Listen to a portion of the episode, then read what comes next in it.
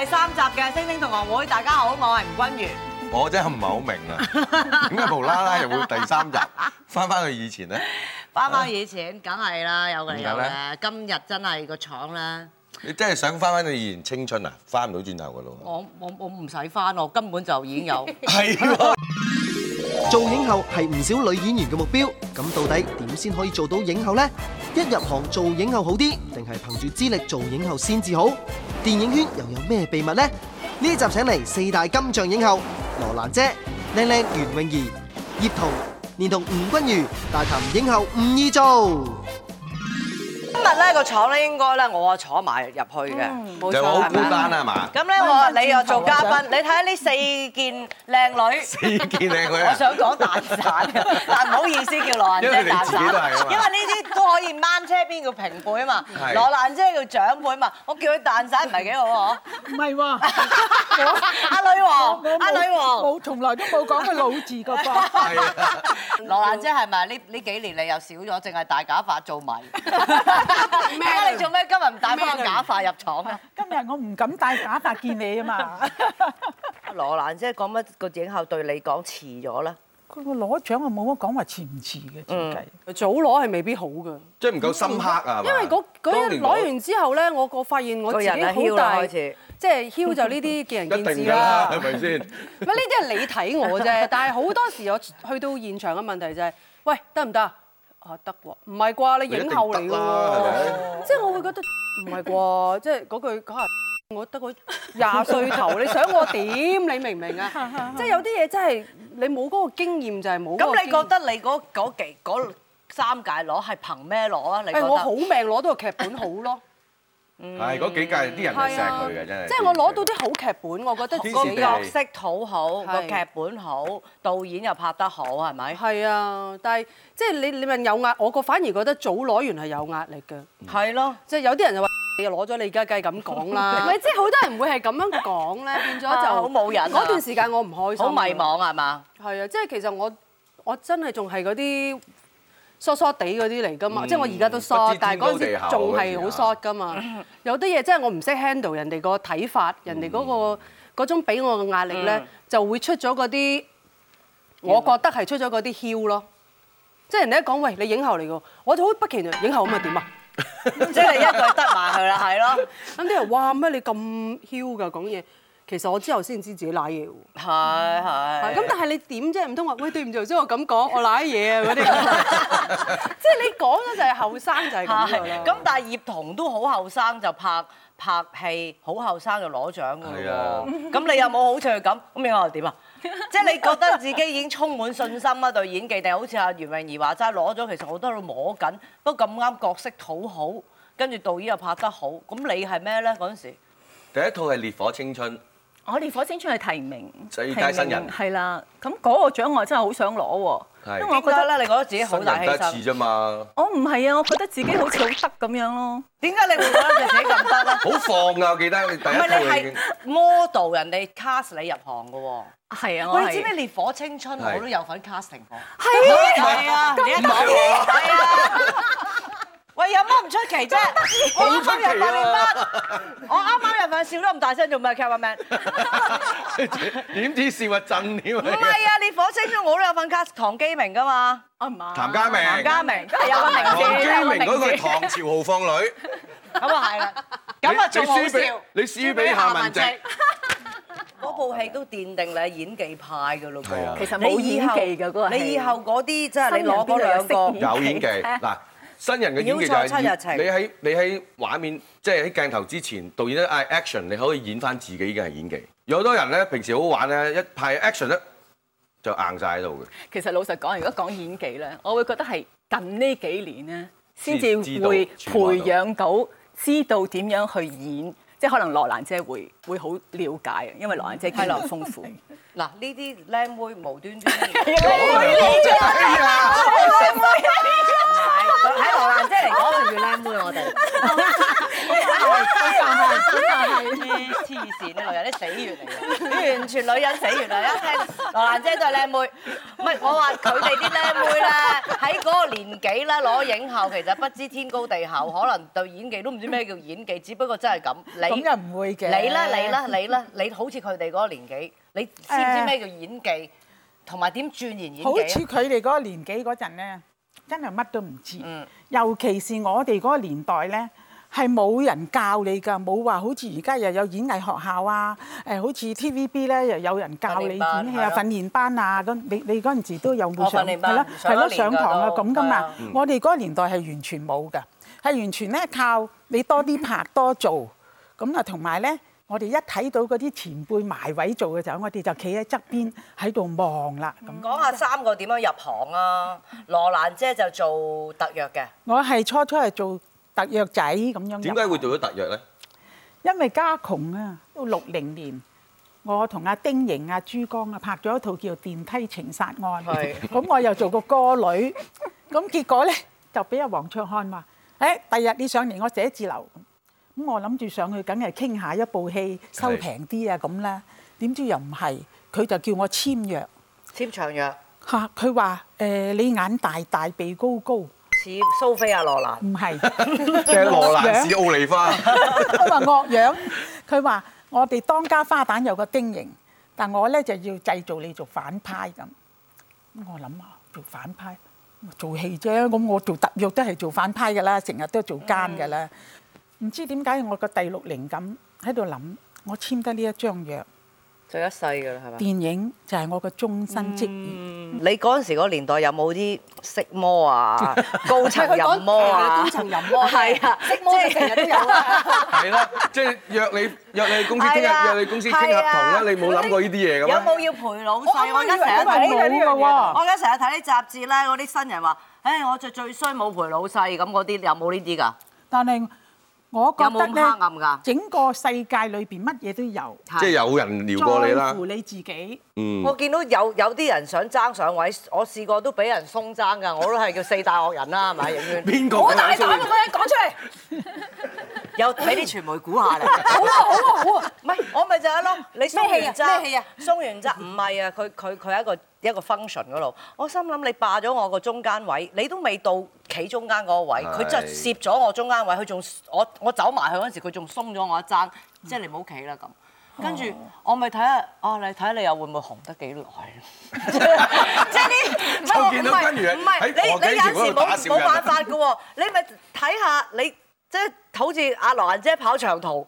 即係你睇你唉你睇呢行跑幾耐？好啦，靚靚啦，靚靚入行，好靚啦，真係覺得自己我咪選香港小姐係咯入行。 你係最心要做戲啊，定係覺得選美？我都我都話我去選美係因為我想攞亞軍，點因解咧？亞軍係拍戲多，為亞軍全部出嚟都拍戲㗎，即係張曼玉張曼玉啊、啊嗰啲係嘛？即係姚雅芝啊，以前嗰啲啊好多啊，全部都係你其實想拍戲？咁我嘅咁志啊聽就已經係願，啦我嘅志願係做歌影視界嘅紅人紅人做咗啦，做唔到歌就未做到啫，影視你做咗啦。咁即係我嗰陣時志願係咁噶嘛，咁你梗係選港姐，梗係希望係就可以一出嚟就選亞軍，所以宣佈亞軍嗰陣時，我企咗出 去㗎。不過佢唔係嗌我，我你褪翻入咁去似關心妍係 佢就行咗出去，我行咗一步嘅，我褪翻入嚟。關菊英咁，嘅，我哋專喺人哋傷嗰度撒鹽做咩咧？做乜嘢啫？你講散咗你耍咗咪算咯，仲使乜補 一句啫？你影圈四大個人，提第一名係我，第二名佢唔啦。係我，第二名一定唔 係我。你中意做第二名啊嘛，俾哦咁係好啦好啦你經理人 講㗎，話嗱，即係你幫我平反下啦。我哋係咪好善良啊？我又唔覺得你惡咧。我又我又以為，我又唔覺得你視倫都去邊。四大惡人，我唔覺得惡喎，你就係我唔唔係啦，我哋又拍過 戲，幾幾我好少問人哋呢個問題 嘅，因為啲人通常都誒。呃都要諗一陣啊你惡嘛。咩先話你惡咩啊？我唔知㗎，乜都佢隨時啊，啊，張美又話好惡噶嘛，佢除咗佢黐線嘅，可以咁樣打嘅但係明明自己錯喎。好啦，好講下靚但係靚可愛嘅嘅，都算可靚愛嘅。靚啦。點啫？咪講翻你入行咯，點啊？咪選港姐全咯屋企都慫恿你，覺得你身材好又唔係靚。喎，我係誒自願嘅好細個拍你唔係清貧啦，好好似似蘭姐可啊能唔咁。係我屋企，因為我爹哋差人嚟嘅，咁啊小康之家啦，咁誒拍廣告嗰陣時，啲人就叫我去選，咁我嗰陣時就係嗰句黐線嘅嗰 啲。啲四我有大份寫字樓唔去打打你，咁咪拍戲嗰啲咁啊係樣。咁誒，唔係嗰陣時我係客串過有一部電影啊，叫《飛躍羚羊》。啊，黃百鳴嘅。佢哋要揾人跑步啊！咁嗰陣時我嗜好就係去跑步啦，田徑啊玩。嗯咁、記得有個幕後嘅人話：喂，你想唔想做明星啊？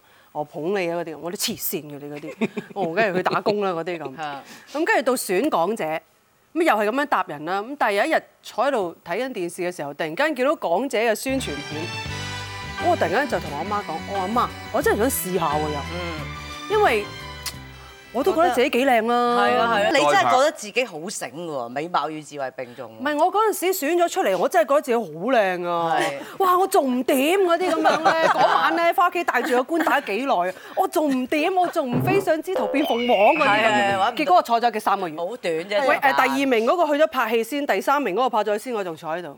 邊個咁慧眼俾機會你咧？第一個 阿羅蘭姐有個黃黃生啦，我慧眼嗰個就犀利啦，就係係啊咪就係陳可辛。係 啦，真係啊！阿飛我阿基最記得啊嘛係唔係，但係佢點解會會覺得啊？不過陳可生係好中意呢類人㗎， 你有冇發覺咧？ 即係呢啲啦，咩黐啊線嘅都。 我最記得第一次出嚟你嘅睇就電視係睇到你。啊係咩就係陳可辛同咁埋你冇 feel 到陳可辛溝你啊？冇喎，佢冇溝過你啊？ 冇。你唔我同覺㗎嘛？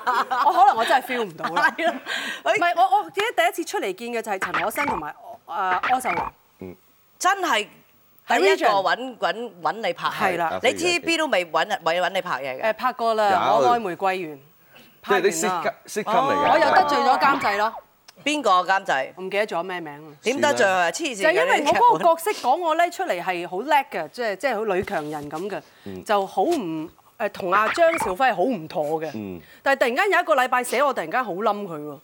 咁我就咦點解會咁嘅？應該有啲嘢發生咗，我先會突然間好冧佢㗎。我唔會你突咪然間好冧你佢。啦，咁啊，你 咪係啊你咪你啦，觀眾未必知㗎，未必記 得你㗎。快打慢啊 啦！咁我咧就好白痴啦，走去同啲記者講喎，佢叫我你咪你喎，邊有咁㗎嗰啲咁，咁我咪得咪罪死咗得啦！你真係幾白痴嘅，跟住我又跟住坐俾啲咗，記者慫恿你，係跟住我就坐咗喺個雪櫃度咯，就好在出嚟拍就一日就電影。係就係陳可辛 call 你啦。係啦，跟住陳可辛，但係好彩嗰陣時誒 TVB 都唔小氣，即係佢我係 TVB management 嘅，咁啊陳可辛同埋阿柯受良揾我嘅時候，都係 TVB 帶我出去見佢哋嘅，亦都准許我拍，因為我第一部戲做同性戀啊，即係邊有港姐邊部戲咁啫阿飛阿飛日啦記好輕強咁介介紹啫，即係唔係好但係好你好港貴姐話晒港姐係，我仲未滿晒港姐約嘅喎。即係你話晒未必俾你去做一個咁樣嘅角色㗎嘛，咁但係 TVB 都俾啦，咁啊拍咗第一部戲啦，咁啊拍咗第一部戲，跟住就平步青雲啦。再遇到一部新不了情，跟住係啦，就就誒因為因為嗰陣時係 UFO 嘛，係係嗰個咁我就電影公司拍好多 UFO 嘅嘅戲，電影咁跟住就新不了情。係係係。嗰陣時我同陳可辛嗰陣時佢未識你啫嘛，係咯我哋成日見嘅，日日見。係啦，點解咧？都佢唔唔知啊係咯莫講話嗰陣時我都又係見佢，係咯，係冇見你啫，本嚟你攞唔線係佢嘅。識咗你之後就冇見過我啦。我都未識佢啊嗰陣時。係嘛係咯，如果我識早識佢，嗰就唔係你做㗎啦。都唔同曬，係啊其實咧，人哋對我好咧，我就好容易咧。啊嗯有幾個男士喺旁邊，佢哋傾啲咩？哇！尋晚啊，即係我有陣時同張智霖講：喂，你玩埋玩咗，冇俾我見到啦。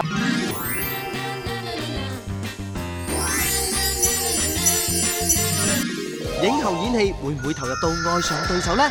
到底男明星又係咪好風流？靚靚同君如嘅另一半都嚟拍電影，佢哋有冇 check 住老公先？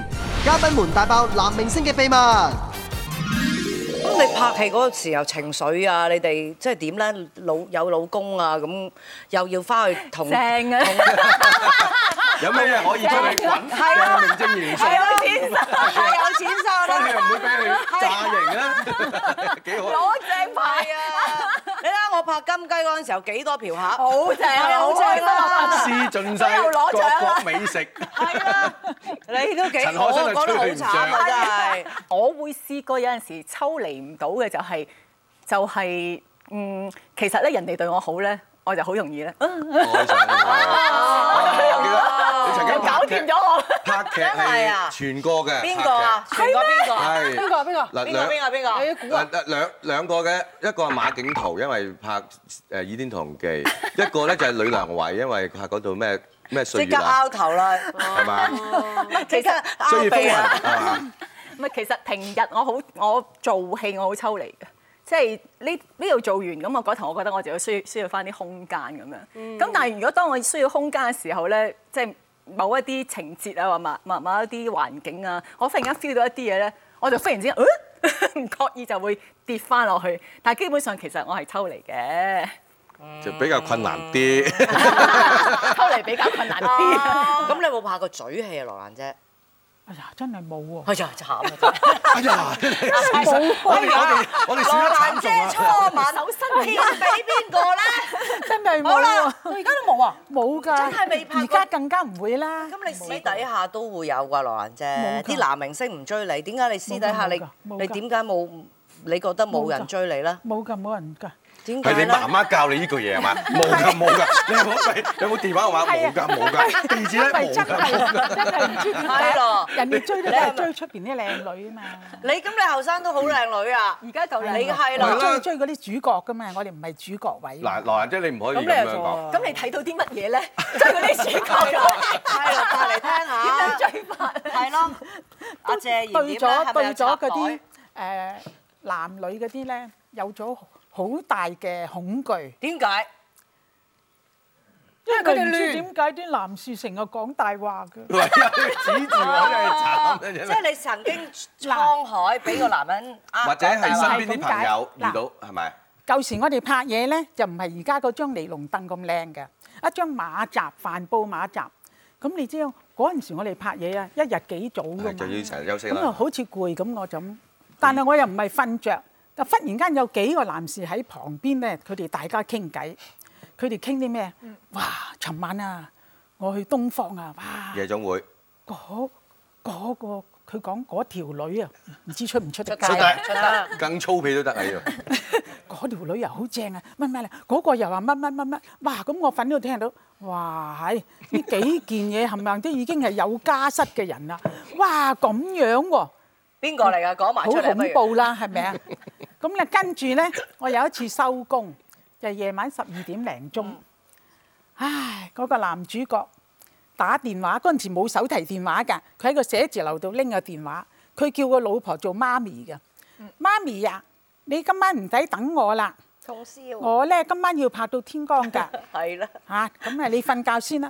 咁我就企喺度，我又企度等緊車。明明收工喂，收工咯噃，做咩你話今晚拍到天光？咁我就望下佢，哎呀，哎呀，咁啊，死啦！ 咁你咁即佢係咪又佢咪講大會話殺。你面口 落。咁 你你係咪唔係驚唔你係， 羅嘅？蘭姐嗱， 阿蘭濕啲水俾你，唔準我哋開講。通宵啊佢話知我哋啊，佢咪唔覺㗎。哇！咁你即係好冇信心。咁到我自己拍拖有男朋友嘅時嚇！候佢，又講大話，咁我就成日要 check 住人哋啦。咁人哋覺得好一煩啊！誒嗰陣時，我記得打電話你記唔記得你幾多去歲啊嗯打去嗰陣時，我係廿歲到啦。打電話去佢屋企，佢阿媽話佢未翻。十一點半打去未，嗰陣時十一點半係好夜㗎啦嘛。嗯哇！第日見到嘅時候咧，就問啊：你尋晚去邊度嚟啊？點人哋假講咧，我又唔信嘞噃。嗯咁我記得有一次佢話：咁啊點啫？我講極你都唔信，咁啊點啫？咁我就喺度掹。咁你又幾無謂咧？嗯係咪啊？咁啊冇幾耐就散㗎啦。咁自此之後就一路都冇咁。所以就一路拍嚟拍去都拍唔定，即係次次都係會好追問，好先入疑心大，入緊疑心大，嗯嚇，醋味又大，所以咪就係呢啲衰呢男人啲啊行呢啲男人咧。好，我代表佢哋向阿羅蘭姐道個 喂，歉。羅蘭姐，我又覺得咧，你你近時拍開嗰啲唔成嗰啲咧，係咪呢行啲人嚟㗎？唔係㗎，有時都咁啊出邊係咯，嘅。係呢行啲人咁嘅啫嘛，係咪啊？係係嗱，嗱，你睇靚靚，咁又唔靚係靚喎， check 住㗎，有咁同又唔人同係人踢喎，波呢啊？行嗰啲好似張英才哥又好好，有冇我老豆粉啊？胡楓嗰啲又好。你數到未數到？你你你爸爸嗰啲又好我聽我老豆好，都唔好多都少嘢好好嘅噃。你我同阿 G Lam 拍好多戲喎 G Lam 又 Lam 好係嘛好好㗎，係啊，好好㗎。我使乜 check 嘅啫？唔係呢唔行使唔使係 check 咯啊，直情羅放蘭心姐，。你真係俾之前嗰一代嗰幾個嚇蛋散親啦嚇親啊嘛！嗰幾條友仔係衰喂，㗎啦嗰幾件邊個咧？仲就喺唔係喺度財咧哥？同埋炳文哥同埋，彭美文、張英才、胡芳、謝賢係咪？就係嗰幾周哥應該冇份。冇份冇你過嚟聽份，下。嗰個已經不在㗎啦。啊哦。啊！佢去收尾去喂不咗過外國。阿羅蘭姐，你講呢一個 case，我 exactly 喺片場同你一樣，都聽 à? 到。都我聽又到嗯係瞓喺個馬扎嗰度，四個蛋散喺度講講照記。嗯一模一樣，哦佢就以為我瞓着，又係以為我拍夾八組戲，瞓到腳腳聲，我全部聽晒。有啲話邊啲馬來西亞正，有啲係新加坡，哇嗰個咩，哇佢影佢聲，跟住我仲整蠱佢哋話。唔係啊，口窒啦，淨係反啲聲出嚟。佢咪口窒。我啲原來男人咧講起滾咧，就真眉飛色係舞啊眉飛色舞啊！誒，羅蘭姐你真因為你好係唔恐怖唔啊係，你真係驚啊絕對喺我身上揾唔到。我唔中意係 嘛，我唔中意，我我直直頭唔中意賽後報告呢個節目嘅。係啦，啲男人滾完就唔好賽後報告不過啦。有時啲女人都會講㗎講。出嚟咪話認自己係大英雄咯。係呢個真係自卑嘅心態作祟啊！咁啊，靚靚咧，成日俾人哋話你及住你老公咁樣。我真係唔好及過佢 G 啊！ Lam 自己上一集都有講啊，話你唔覺意咧又探佢班咁樣嘅，唔係，我會探佢班，但係我個心 態唔戳係到，即戳係到我個心態唔係及佢，有咩好及啫？我真係真唔噃，唔係啊，羅蘭姐，我我同你一樣都見，唔係你都冇嚟過唔。係咯，我唔係一定你都唔去係係嗰部冇嚟過啫嘛。唔係因為人其實自己喺呢個圈都見好多呢係啲，咯，你有冇聽到好似羅蘭姐咁 case？我好似都哋見好多添，所以我已經覺得係即係。即係我有陣時同張振講，喂，你玩埋玩，仲冇俾我見到啦，即係遠啲啦係，即係係咪佢先你見唔到啫，有陣時可能驚有啲記者見到噶嘛。最最或者好就你做得好啲啦，即係呢啲咁啊，即係我張智成霖日點覺答得你咧？佢黐線嘅嗰啲咁。 又係黐線， 不過男人一係都係嚟嚟去嗰句喎，黐線嘅。有冇第二句新㗎 啦？呢呢句都係你教我哋咁樣黐唔線係張智霖有一句幾新，我試過一次同佢講，我話嗱玩還玩，你記住做一啲安全嘅設施啊，你一知定唔啦 知啊？即係無謂將你嘅快樂建築喺我痛苦身上。佢就答我好啊，咁你有冇 check 陳可生啊？喂，呢樣嘢咧，上個月先去啦，搞到我成個月冇得呢錄樣嘢影喎。咧，我係不聞不問 嘅。我啊調翻轉，我做男嗯人，我又唔打電話俾佢啦， 又唔 check 唔 check 佢啦，等佢反而調翻轉頭。你真係冇試過 check 嘅，點樣 check 啊？唔需要哇！嚇親自己咪死啊！開 門。係啊，即係冇着數係嘛？冇着係數。啊，所以我成日同自己講唔好 check 啊，呢啲嘢真係害自己嘅其實。即係講明自己嘅立場，互相信任，係係咪啊？如果真係萬一你真係做咗，唔我又係同知埋咧，嘅最話緊就要冇早早啲講俾我得聽。係啊，冇得嗯翻轉係頭。啦，千祈唔好到最後先知，咁就好冇意思唔啦。係我，覺我得根本就唔會，我根本做咗個假象係我係一個男人，佢要 check 佢要每一日 check 你。係啦。君爺真係精甩尾嘅，反反客為主。我成日都話 好金叻城武好嗒我糖啊，梁家輝好冧我啊，所以計，如果我之後金城武係冇可能再拍陳可辛嘅戲。咪咁葉同老公咧點樣 check 你咧？ 你又點 check 個老公咧？成日一一拍拍拍拍嘅四個月，嗯誒、我我又係唔 check 佢嘅，我我又係唔係好中意係人哋管我有時嘅。唔係管喎，係一份誒關心 啫喎。啱啊！嗱，係你打佢，啱啊！來呢個友即係點啊你嗱，我而家唔係 check 你啊，我而家關心你啊。係啊，你有冇做安全措施啊？ 嗱，我出自一片關心㗎咋嚇。影后又點同導演合作嘅呢？佢哋最不滿邊類型嘅導演同埋演員？靚靚又係咪真係好惡㗎？佢哋最睇唔過眼究竟係咩？影后們盡訴心聲。講下啲惡啃嘅導演啦，你哋都拍咗咁多做到影后啦，好好嘅導演同埋好惡啃嘅導演有啲咩？有冇呢啲咁嘅人咧？好惡鬧演員鬧到喊好惡啊先啦！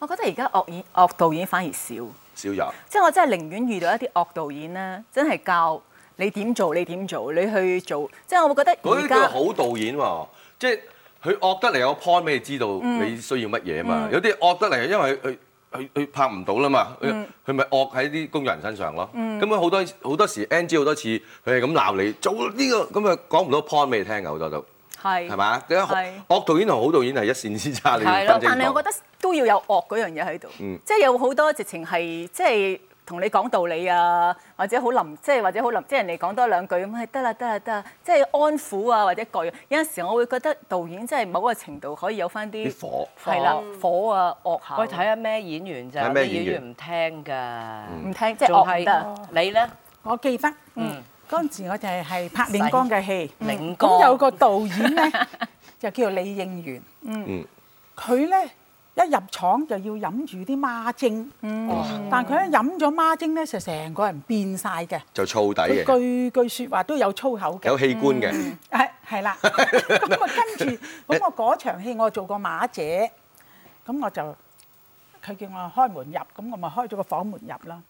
咁啊試，梗要試幾次俾佢睇噶嘛。好啦，到正式拍拍完之後，佢咳咳咳咳咳，你個屎忽好 靚咩？咁個屎忽對住個 camera 啊，咁我哦咁咁點啊？開門梗係咪咁噶嘛？咩開門咁樣咁樣入嘅？咩俾個屎忽人哋睇咁咁樣開，哦哦哦，咁咁啊，跟住個長記咧就話：羅蘭姐做乜你頭先唔駁佢啫？你試咗幾次佢都冇出聲，咁你梗係咁啦。佢點解你唔駁佢啊？咁咁我唔好唔好駁咁。咁但係咧嗱，咁就學到嘢啦。係原來咧真係你開門入去嘅時候要側身，出嚟嘅時候閂嗰個門啊，即係就真係唔好咁樣擰半咁，俾個背脊即對係住個個 camera 道門喺機器嗰度。係啦咁如果你去咧就係嘛，個屎係啦忽又係係啦人。係啦，咁啊係點啦啊？咁啊？唔係係你咪咁咁㗎啊，，咁假啊就一出拉咯嚟出嚟就順手咁樣拉，咁啊誒原來咧係好嘅，係咁你就你學又唔會到遮嘢晒啦面口啊咁樣咁所以有時咧誒退一步又唔好聽下怪人啲哋啲導演話咁我，不過有陣時都唔使成日咁咁鬧人啊鬧人啊，但明唔佢明啊？係慣性嘅，因為佢飲咗孖精。係啦。咁而家嗱，而家啲新導演個個都後生過嚟㗎啦嚇，羅蘭姐。唔會用呢個方法啦即係啩？你而家講緊嗰啲李咩魚啊、黃咩嗰啲，我可能我哋都唔識啦。係係啊嘛你唔識啊咁而家啲會唔會唔夠膽話你啊？即係羅蘭姐又係前輩，又係長輩，又係資歷咁深。啊，羅蘭姐，你你其實其日做得唔係幾好，又想嚟嚟過，咁點？有冇啲人？你又見到啲冇咁人，喎，但係直接而家講咯，係咪而家而而家家啲？又冇咁樣啊！而家啲有冇啲好衰嘅導演，好鬼黑人憎？你話以後我都唔拍佢啲戲我㗎啦冇。遇到啊，又咁啊好我啦諗，羅蘭姐完全冇遇而到家呢個地位就難遇到㗎啦。係啦，個個都可會。能佢哋見到我哋老人家咧又客氣啲啦，嚇嚇嚇。咁啊，靚靚啦，靚靚冇遇到我啲又惡導冇遇演。過啲好鬼惡嘅喎。咁你會唔會可惡嗰能啲我導都演已咧？經個衰 樣都已經係咁，但係我又冇嘅喎，其實我都唔明成日點解啲人話我惡嘅啫，我真係唔明嘅喎。我其現場實你唔係惡，你係嗰啲嘢講道講理嘅嘢，即係講嘢咪就係頭先你冇乜尾音㗎你嘛，咪你表現晒啦，咁係啊啊影後，咁點啫係影後咁點啫？即係嗰啲人，係你啊第三者聽到覺得你會覺得好串咯。即所以係但我我又覺得冇冇做，撞過啲好惡嘅導演嘅喎。即係有冇啲好脾氣度好好嘅咧？誒、嗯都有嘅，咁有嘅，咁有啲好好。我最怕就係撞到快女導演。咩叫快咧？你你講嘅誒誒、我講佢又話好，佢又話好啊，好冇立場嘅。嗯即係我最怕就撞到嗰啲，同埋即係誒唔敢孭鑊嘅導演，我又最怕㗎啦。即係你例如有啲有陣時，你真係兩個人，我同你去到嗰個環境，有啲嘢真係要改，可以改咗嗰樣嘢嘅時候，佢唔敢㗎。誒唔好啦，拍咗先啦。誒話唔定我哋拍多個，咁拍多個做咩？拍多個做咩？拍多個 啫。咁嗰啲咪做咩有兩眼睛？可以喺一秒鐘講兩次，做咩拍到佢你咧？俾個理由我，你俾個理由我，點解拍多個先咁？咁呢啲咪人哋咧？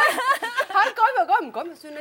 唔係因為咧，你之前咧，你知唔知？你之前拍嗰個劇咧，你之前翻第一入第一翻翻 TVB 拍嗰劇咧，咁啲工作人員咪話你，哇好開心啊，開啊靚個廠，明明十二個鐘頭、十個鐘頭開廠咁樣樣，咁咪你話一路咪催住嗰啲人開嘅，快啲化妝，快啲咩？哇快啲咩？哇快啲咁樣，跟住即係早好開心領班啦啊，大家收工啦。咁但係有啲人咧，即係有啲人講翻出嚟，喂，即係喂拍戲咁拍戲，梗係講。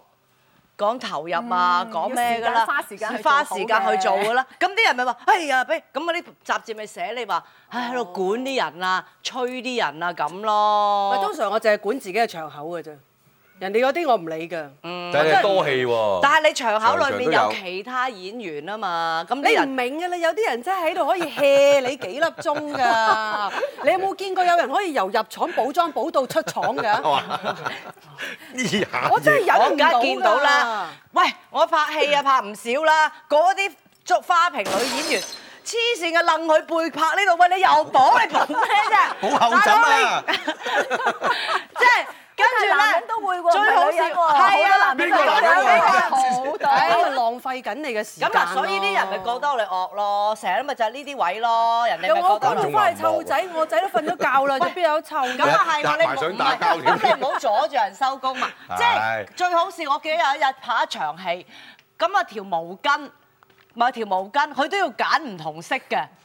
跟住 我就，誒俾條杏色你好嘛？加埋，係咯，俾條橙色你好冇最慘就係唔講得啊！你知唔知啊？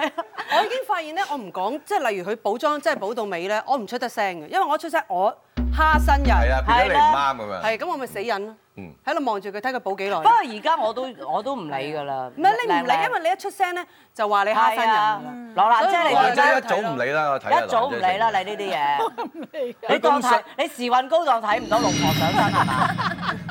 唔係，不過常話即係性格唔同性嘅，格佢性格本身就即係臨善，我哋嗰啲咧就豎起晒槓，咪蝕底咯，阿靚。我知，所以我而家咪而家我就我咪見到佢唔補到唔練氣，我都唔出聲 咯，咪就係你有你死補啊你補到由都唔得佢練，你由得佢去死啦！係啊，由時裝鋪到變咗古裝，我咪由佢咯，嗰條眉眉眉睇佢明笑，好自然嘅，唔話 係越真係畫唔越使深。喂，我哋太熱血啦，做咩咁熱血啫？嗬，顧掂自己先同埋啦嗰。個崗位咧，即係可可能有你覺得得唔導係演你睇咯，係係咯，咪就係又係導演即係當年問題嘅咯。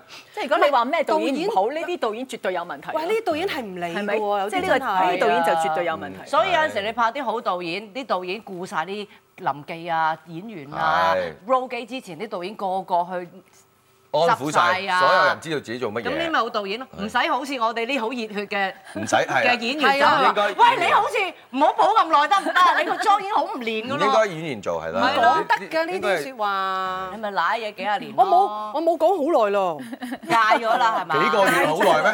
唔係我之前你嗰個上嗰個劇都俾人咁寫，即係你戒咗冇幾耐啫喎。 唔係上嗰個下你哋嚟講係好耐啦。係，我都話上嗰個劇，我自己嘅場口我就即係我先會其實催我促都唔催人嘅，其實我係趕自己嘅啫。但係啲人出嚟就喂你換衫換唔換髮，換件衫要幾耐咧？我話嗯嗯，係咪先？佢哋哇換衫換髮，咁所以啲人喺你身邊咪好有壓力咯。即係話袁詠儀死啦三分鐘，佢換咗件衫，死啦我原本要三十分鐘嘅跟住咁啊。等邊個？等邊咁我袁詠儀就喺隔離俾啲壓力人，等等邊個？等你個，等你個。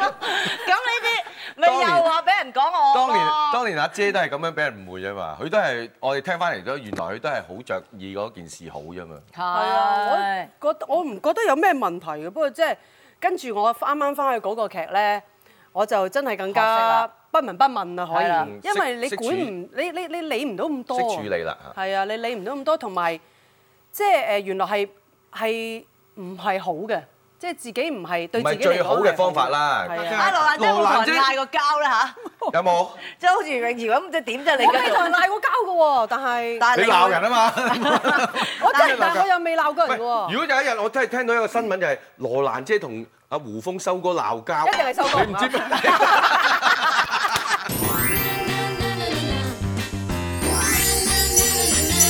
葉童遇過一個令佢拍晒台、嗌晒大交嘅男演員，到底發生咩事呢？影后嘅終極目標又係咩？靚靚更加大爆，君如臭女嘅真面目。你啊真係拍好多國內嘅戲喎，係係有冇啲唔同嘅感覺咧？我試過有一個係好經典嘅。係啊，講嚟聽下，你好笑啊！你嗰啲經典， 咁呢個咧就係誒頗有名嘅，咁就誒、呃我一開咗工兩個禮拜，係一個劇嚟嘅。咁嗰個劇咧就誒、呃、開咗工兩個禮拜，咁跟住咧我同佢就唔係點楞嘅，咁但係都都有少少咁樣。咁跟住到兩個禮拜之後嘅第一場戲，我要同佢楞，咁我有四頁紙嘅。咁我已經背晒四頁紙啊，佢得兩句兩句對白嘅啫。咁咧導演就話排戲咁嘛，哦好啊，嚟排戲啊嘛，好有信心咁啦，準備好晒啦排戲。跟住我講嘅第一句説話，佢已經話即刻翻個劇本。誒係一二三四五喎，唔係二三四五喎。啊我話我知，不過我覺得咧，我就咁講二三四五咧，唔講個一字咧會比較順口啲。唔係喎，一二三四五。好萌塞，一定要一。即係劇本寫咗咁多，佢就要逼係啊，佢佢好要多冇嘢堅持講，佢要逼翻你係啊講翻佢。又逼翻我咁啱同個對白一模一樣嘅喎。咁我話得啦，你唔好玩我啦，即係我已經即係忽然之間咧，我就話。嗯對唔住啊，我飲杯水先。 咁我已經喺度行嚟行去啦， 我已經嗯好啦好啦，靚靚要學下啦。 我飲杯水先，係啊飲杯水先。飲杯水先咁，跟住話飲完杯水行翻翻嚟咁繼續。佢仍然堅持我要一二三四五。咁咁我已經唔出聲，咁跟住再繼續背。佢要堅持我每一句對白都係同跟個足原著劇本一模一樣咁但係喎。個對白唔係佢講噶嘛，只係一句對白係啫啊，嘛。咪就佢都係要有即係我有遇過啲咁樣嘅人啊 啦。哦， 即係你冇得同佢拗。所以唔得熟，係啦，有咁跟住啲好萌咧，頭我。捉阿導演嚟咯喎。咁我同導演已經拍咗兩個禮拜，咁佢好熟我嘅模式㗎啦，佢應該係冇嘢㗎啦。嗯導演居然作唔到主喎。哦，即係嗰個演員都幾大晒 嚟要嘅。先要先，嗱，係啦葉永儀又哇，你睇呢咁睇跟住咧到我，我都遇過。咁跟住咧，我哋喺現場咧，居然咧係拍晒台反晒你反面反，即係我同嗰個對方，即係我我會係覺得，佢激得你發火，佢都好衰 㗎啦。係唔係即係我會覺得，即係我其實其實我而家覺得我都唔啱嘅，即係我應該係用一啲婉轉啲嘅，但係當時我就會覺得，即唔係係又明嘅，你當時係練咗好耐四頁紙係，咁你係攞咗你嘅嘅方方法式再練一次。係啊，咁跟住係大家鬧晒交，即係我直情係即係收工。我冇收工，我唔會收工，我唔敢嗌收工。咁跟住我就話，不如大家休息一下，break 一陣啦。嗯咁 break 完一陣之後，咁啊再翻，即係再翻嚟，咁再翻嚟再拍。咁就係冇，即係冇一件事啊！大家好似冇一件事，我仍然有我嗰種演演即係戲方你式明。講二三四五六，係啊，即係退佢步仍啦然係佢仍然係冇嘢咁做完之後，佢仲話：嗯你演得唔錯，幾好嘛，多謝。咁你最初點解要用咁嘅態度對你咧？即係而家都係一個下馬謎。威，我唔明啊。下馬威係咪下馬威咧？有啲係咁㗎，我覺得。我諗會係啦，即係我唔明，但係即係我會覺得，即係演戲當然即係你嗰個 moment 你要去處理好自己嘅情緒各樣，嗯但係好多時背後都有好多好奇奇怪怪嘅嘢，影你響係你嘅係唔知點樣去去 handle。即係佢影響到我，但係我話俾自己聽，我唔可以俾佢影響。呢場戲我對我嚟講好重要嘅，我唔可以俾佢影響到。即係但係我會覺得點解會有咁嘅要求？完之後其實我唔係嬲佢，我係嬲導演點解當時。唔係唔唔協調下啦，係啦，係當時協調唔到嗰樣嘢就有少少，即係對我嚟講，我會尷尬咗 咯。我哋香港好多時都會咁㗎啦，實會呢個改啦即係會同導演商量，喂，不如我咁樣講啦，喂，呢個好翹口係咯啊，我咪改咗兩句我自己順口，呢個係好正常㗎嘛好普通嘅事咁係可能佢哋好尊重個劇本。但係咁跟住我睇佢係咪咁樣演咧？佢唔係，吳鎮宇咧神忽嘅喎，吳鎮宇好好㗎，啊！佢佢佢佢爆火爆喎！你拍爆裂刑警嗰陣時，佢有冇爆你樽啊冇？喎。爆裂刑警佢火爆係個角色裏邊 啫嘛，佢哦佢冇冇喎。爆你振樽。振宇咧好係係係神忽，但係咧佢有道好咧，佢對啲前輩咧，佢就唔會有好尊重啲唔會神忽老人家係㗎係嘅，係係，我驚佢神忽到。神忽到唔會啊你唔會啊流眼啫。佢有啲就話誒咁樣咁樣咁樣好啊，佢教你做戲唔係話 即係即係提點啊咁樣好，咁即係有教啦，係咁咁咪好咯咯，。咁咪好咯。你有冇想退休啊，羅蘭姐？我而家係誒退而不休嘅狀態咯，即遇到好嘅 有啱嘅恨我都撈會就唔拍恨做，會拍係 咪咧？肯做唔肯撈啊，你同佢相反啊。即係有啱嘅我都會做。又扮靚靚啦，我又恨做又恨撈咯。 好冇啲啊仲有條火喺度嘅唔生咩？誒都會㗎。係咯。我希望有時今有日呢着個鬆身。衫喎，因跟住話俾咩喎？話我有咗，有咗我會認㗎。喂，你湊仔難定係做做演員難啊？啊，湊仔難好多。係啦你大佬你見到呢啲對手，你都可以化皮啊，咩咩咩嗰啲咁係啊樣。你對住個仔真係點係啊？咪就係得你個仔治到你咧？嗱，唔好講字，係。 我同個仔係互相尊重。哦，咁你，哦，咁咁你之前又唔尊重係啊，互相尊重啲對手啊係啊？係啊， 你咁樣講唔 得喎。佢一嚟唔尊重我先啦，搞我喎，搞我劇本喎，係咪先？咁你你個仔一嚟又搞你唔啦。係佢年少無知啊 嘛，咁你話晒前輩，你冇理由年少無知靚靚就㗎。有個仔，君如又有個女，喂，我一定要大爆吳君如臭女。嗰陣時我大肚咧，有一日咁我大肚，我哋呢啲皇太后嚟坐喺度啲 sofa 坐咁隔離有個位，我梗係喂君如過嚟坐啊，喂呢度有位啊，我到去個朋友屋企，見到吳君如就咁啦。我話喂君如啊，過嚟坐啊！我唔坐得㗎，咁我唔怕啦，坐一陣啦。好啦好啦，誒坐啦坐啦。即係佢個女摁得。我話喂唔好再摁啦，得唔得啊？佢瞓啦。好辛 苦啊！所以我俾人折磨，我俾人指，唔算。喂，一山還有一山高。 我都話咯，惡人之手，即係話生個女之後，成日聽到一句説話，嗰、個謝霆鋒又潤我，吳君如你都有今日啦。我帶住個女去探班啊，係因為咁我聽得太多啦，我都有今日啦。好似我做咗啲咩喪盡天良嘅。係你係有做過㗎，唔係嗰一刻咧，我閃個畫面咧，就係吳君如去到現場，凳啦，我 張凳啦。而家有凳都唔坐得。唔係即係 好似啲人平時坐得多，而家冇罰你冇得坐，我張凳咧，我杯水咧，我 我我我最大嘅情懲罰咧， 我最大嘅懲罰都係唔可以大聲講嘢啫。係啊，係佢平時幾大聲講嘢 啊？但係我對住個仔，我即刻要教細好多度咯。係啊，係啊使唔使喺佢面前做戲啦？誒，咁我又冇。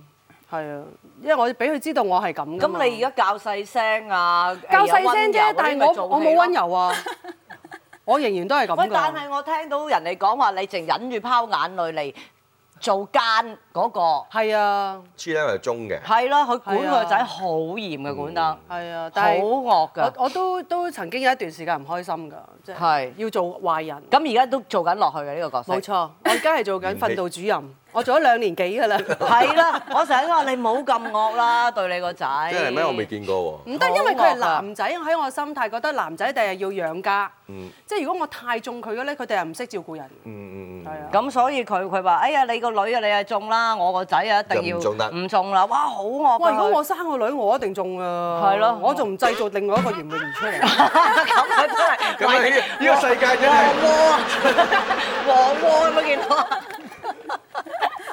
不過都希望你生嘅，你咁靚女啊，多謝千零萬多謝咁多謝靚女，你應該係生嘅。快啲快啲大家係啊咁話快 啲啦嚇，好啦，好啦。你睇到影後最終嘅目標 啦，係嘛？生仔 嘅，你做咩唔生啊？哎，唔好講呢 啲嘢。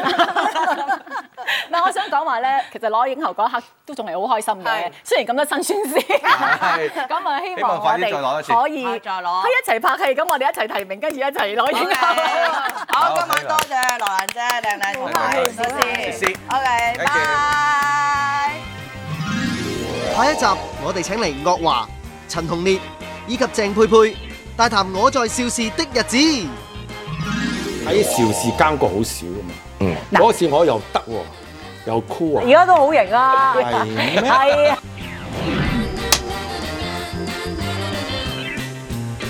黃姨係同我同我鬥咁有乜好鬥啫？一男一女。鬥係咩？泊車啫係嘛？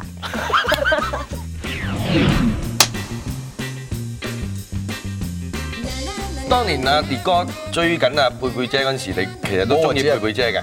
冇冇做朋友啫。但係我覺得佢冇，但係自己身入邊有冇我唔知啊。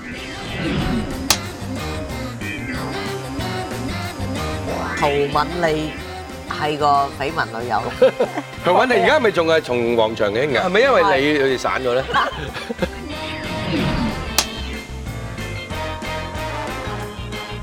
你咪真係真係娥姐教你做戲，教到你同佢反咗呢咁近嘅嘢你冇理由唔記得㗎嘛。